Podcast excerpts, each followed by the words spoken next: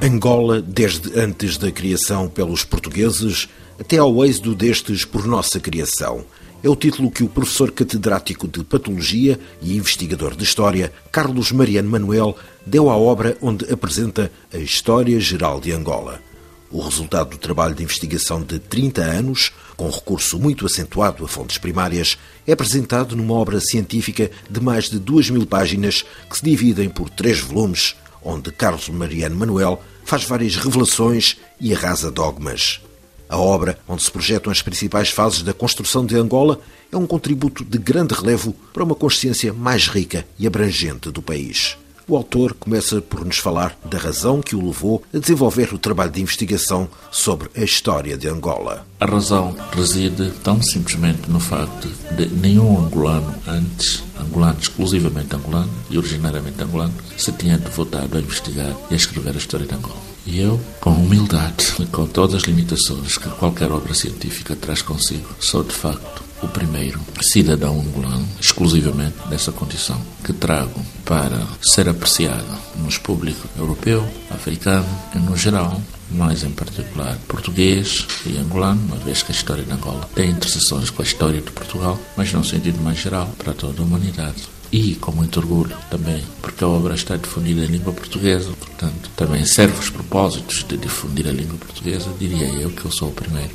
que consegui esta modestíssima proeza. Quais foram os grandes obstáculos e grandes revelações ao trabalhar nesta obra científica? Os obstáculos são porque as ciências históricas não são a minha seara habitual. A minha seara habitual são as ciências médicas, na medida em que eu sou catedrático em medicina no nosso país e em algumas universidades europeias na condição de catedrático convidado. Portanto, eu tive que combinar este esforço com o esforço de rotina de equacionar os deveres dos quais fui sempre sendo incumbido ao longo desse tempo em que eu fui fazendo esta, esta atividade.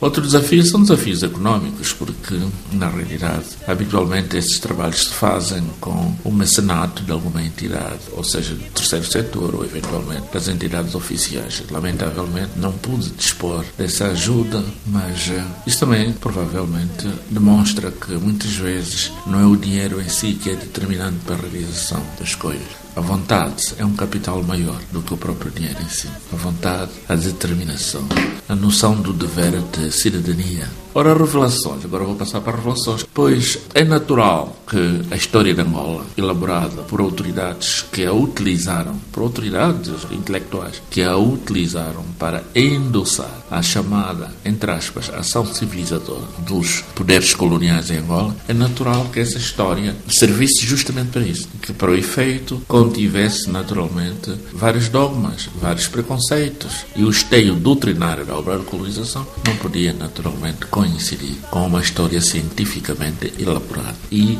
equidistante e objetiva. Ora, alguns desses aspectos que eu considero são revelados nessa obra pela primeira vez é que eu desfaço o mito segundo o qual que Diogo Cão foi o que descobriu Angola. Na realidade, não foi Diogo Cão que descobriu Angola. Investiguei naturalmente a obra, a vida de Diogo Cão. Já dá para dizer que o Diogo Cão nada teve a ver com, com a Constituição de Angola, que primeiro começou por Capitania de Angola. E isto foi uma concepção uma abstração jurídica que foi feita cá em Portugal, na altura, na corte do rei Dom Sebastião, e está bem escrito na carta de doação que o rei Dom Sebastião concedeu a um dos fidalgos da sua corte, que neste caso foi Paulo Dias de Novaes, que esta dádiva da capitania de Angola, que era criada cá em Portugal, era concedida a Paulo Dias de Novaes em virtude do seu avô, Bartolomeu Dias ter sido o primeiro português que contornou, ou pelo menos chegou ao Cabo de Boa Esperança. Portanto, este feito ficou ancorado na história de Portugal e o seu autor, o líder desta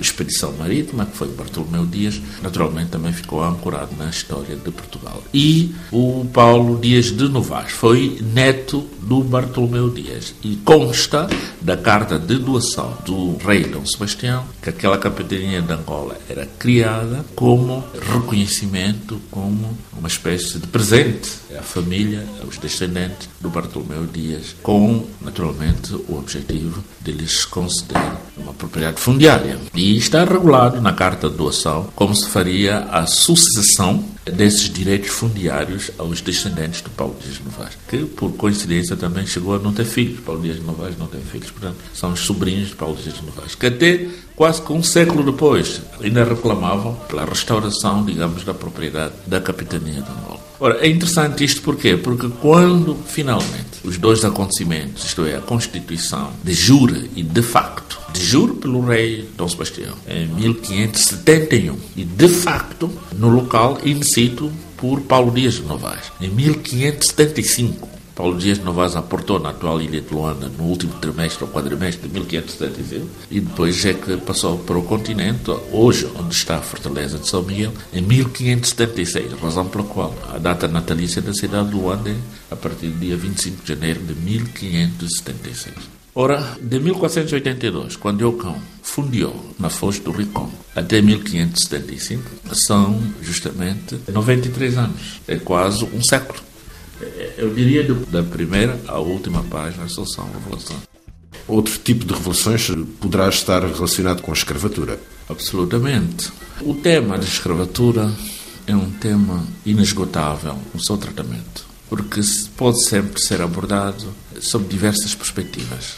Uma das perspectivas interessantes é a estatística associada à escravatura. Isto há de requerer sempre investigações multicêntricas e mesmo assim é pouco provável que se chegue a números precisos dos nativos do atual território de Angola que foram vítimas do tráfico de escravatura mas existe a sul da cidade de Luanda uma casinha modesta, mas é conservada com o objetivo de ser um recordatório deste processo da escravatura, deste período muito difícil da escravatura. E chama-se mesmo Museu da Escravatura. E há, existem lá alguns números relacionados aparentemente com o número de nativos que terão saído do atual território de Angola. Nesse Museu da Escravatura, que está no sul de Luanda, há referência de terem saído de Angola cerca de 5 milhões de pessoas. 5 milhões de pessoas. Ora, 5 milhões de pessoas foi uma grande diminuição demográfica para esse território. E o território ressentiu-se disso, que no século XX o território, tão vasto como aquele ainda hoje, é um território que tem a vulnerabilidade de sofrer da anemia demográfica, o que não teria sido se esse processo não tivesse decorrido. Depois tem outros malefícios. O facto de terem sido escolhidos, sobretudo, jovens, naturalmente, que tinham a capacidade de trabalho, mas não só a capacidade de trabalho, também a capacidade procriativa muito ativa, como é conhecido. Depois, não apenas os do sexo masculino, também os do sexo feminino. Isto potencia ainda mais, digamos, a devastação demográfica ou a penúria demográfica. Depois, também crianças. E é interessante saber que as crianças não eram contadas nas estatísticas. As estatísticas faziam referência em peças. É como se tratasse de gado. E as crianças não eram peças. Peças eram os adultos. Portanto, não é irrazoável admitir que tenham saído, no território de Angola, sobretudo, o dobro muito provavelmente, do número de pessoas que é citado neste Museu da Escravatura. Com o argumento, segundo o qual, os pais normalmente estão em inferioridade numérica em relação aos filhos, sobretudo em África. E se esses filhos não eram contados como peças, não faziam parte da estatística, é até admissível que não tivesse sido o dobro, mas provavelmente o triplo. Na base dessa argumentação, o triplo ou o quadro, pelo menos um múltiplo, um múltiplo de 5. Entre as revelações e os esclarecimentos que estes três volumes dedicados à história de Angola nos trazem, há um ano que em Portugal é encarado, se calhar, de uma maneira que nesta obra traz outra luz. Estou-me a referir ao ano de 1961, que, para uma parte dos portugueses, continua a ser o ano em que os colonos foram atacados. É inevitável referir que a violência esteve na base da criação efetiva de Angola que, eufemisticamente, naqueles tempos, foi chamada de esforço de conquista. É tanto mais que a primeira obra sobre a história de Angola, da autoria de António Oliveira de Cadornega, tem o título justamente História Geral das Guerras de Angola. Portanto, a guerra nunca deixou de existir, lamentavelmente. E, logicamente, a guerra não era entre os portugueses em si. A guerra entre os nativos e os provenientes de Portugal, colonos. E esse estado de tensão crónico atingiu naturalmente níveis ainda maiores. E isto associado a evoluções eh, virtuosas do ponto de vista da descolonização que se assistiam nos países vizinhos, Angola vulnerabilizava-se em termos de ter que ocorrer também alguma mudança nas relações sociais naturalmente, promoveram as testimizações, primeiro no dia 4 de janeiro, na província de Malange, depois no dia 4 de fevereiro, na capital, em Luanda, depois no dia 15 de março, que foi muito mais devastador para as autoridades coloniais em quase toda a parte noroeste de Angola. E tanto que assim foi que as autoridades coloniais na altura reconheceram que havia uma base doutrinária bastante obsoleta que constituía, digamos, a justificação dessa grande assimetria social que existia.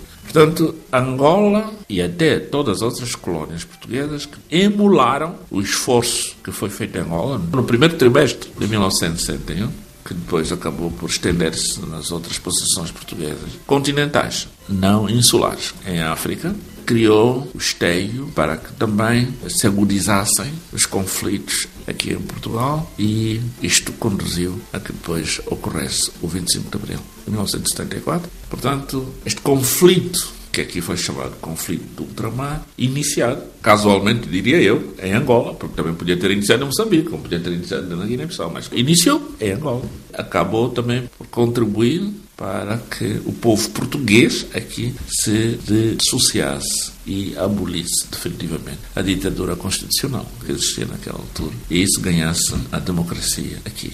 E também a independência e depois a democracia nas antigas posições portuguesas ou os constituídos em Estados soberanos em África. Ouvimos o professor catedrático de Patologia e investigador de História, Carlos Mariano Manuel, autor da obra Angola, desde antes da criação pelos portugueses até ao êxodo destes por nossa criação, editada em Portugal pela Perfil Criativo. De Lisboa, Luís Guita para RFI.